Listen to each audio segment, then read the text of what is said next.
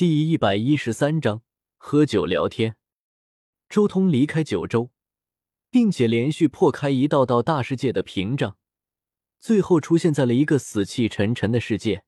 这里没有丝毫生机，整个世界都走到了尽头，即将回归混沌。周通来到这个即将毁灭的世界，重新恢复人形。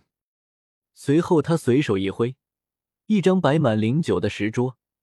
两张石凳子出现在了身边，同时他身上的战甲消失，化作了龙族圣树，静静的扎根在了桌子的中心。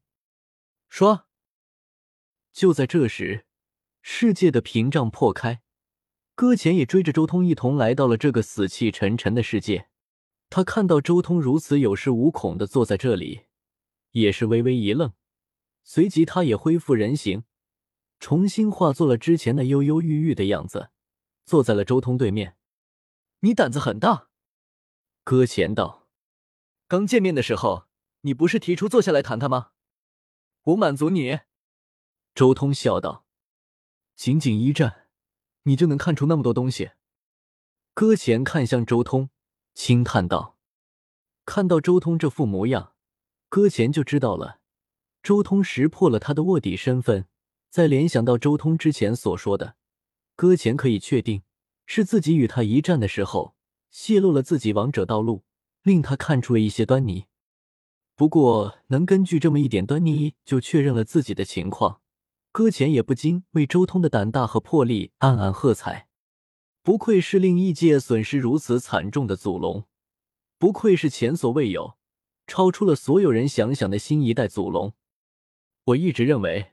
战斗向来是了解对手的最好方式。周通悠然道：“事实上，他知道搁浅是卧底，并不是通过战斗。但即便不知道原著剧情，通过这一战，他也大致能猜得出搁浅的来历。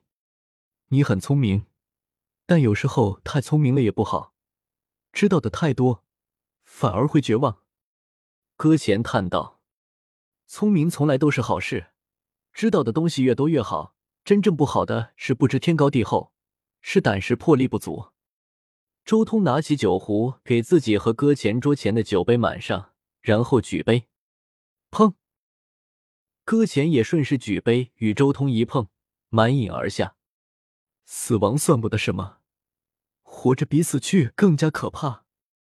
搁浅依旧是那副忧郁的气质，恐惧、磨难，都是对活人而言的。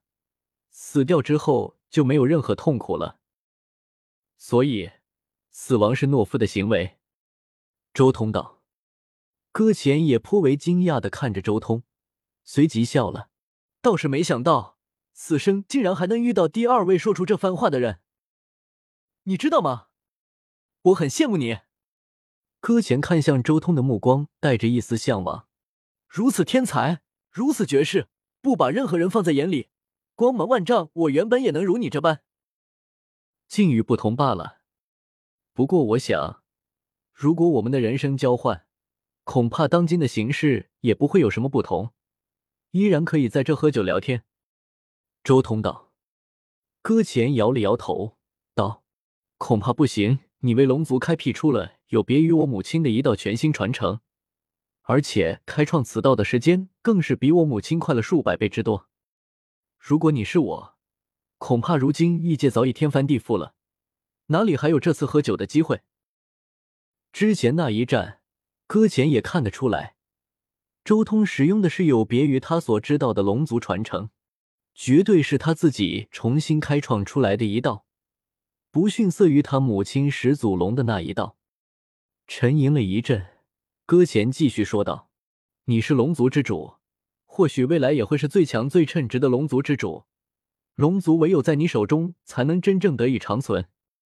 前几任祖龙都不行，即便我母亲始祖龙，也未必能及得上你。既然连你也认可了我龙族之主的身份，那龙族的仇怨就交给我来处理吧。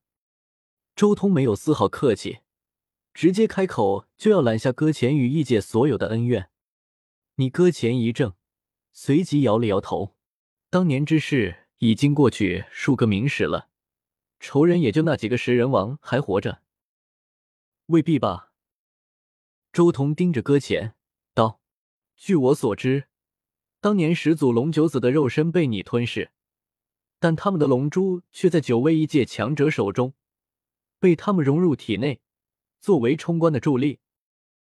始祖龙九子都是战族九重天的龙，他们的龙珠之中蕴含了龙族的本源，还有无穷无尽的精元力。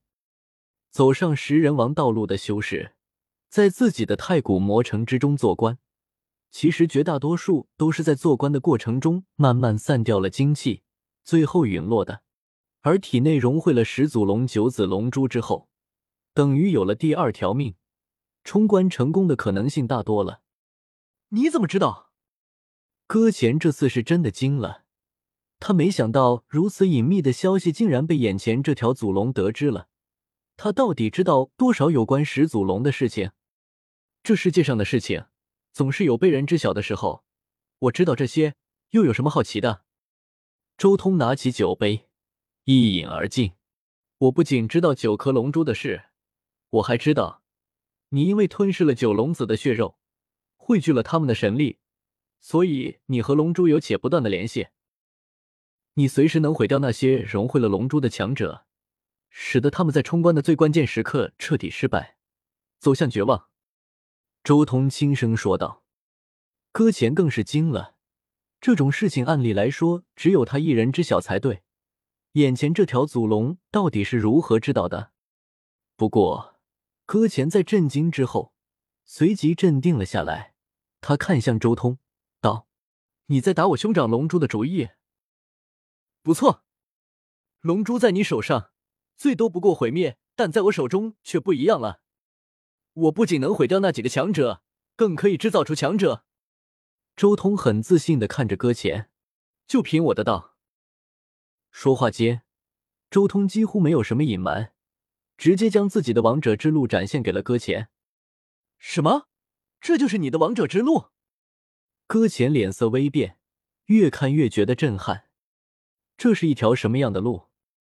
阴险狡诈，庄严神圣，气势雄浑，无坚不摧，神通无敌。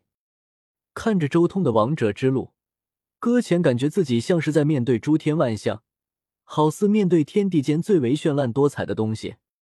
但很快，搁浅就从种种错觉之中跳出，透过表面看本质，他很快就察觉到了周通这条王者之路的真谛。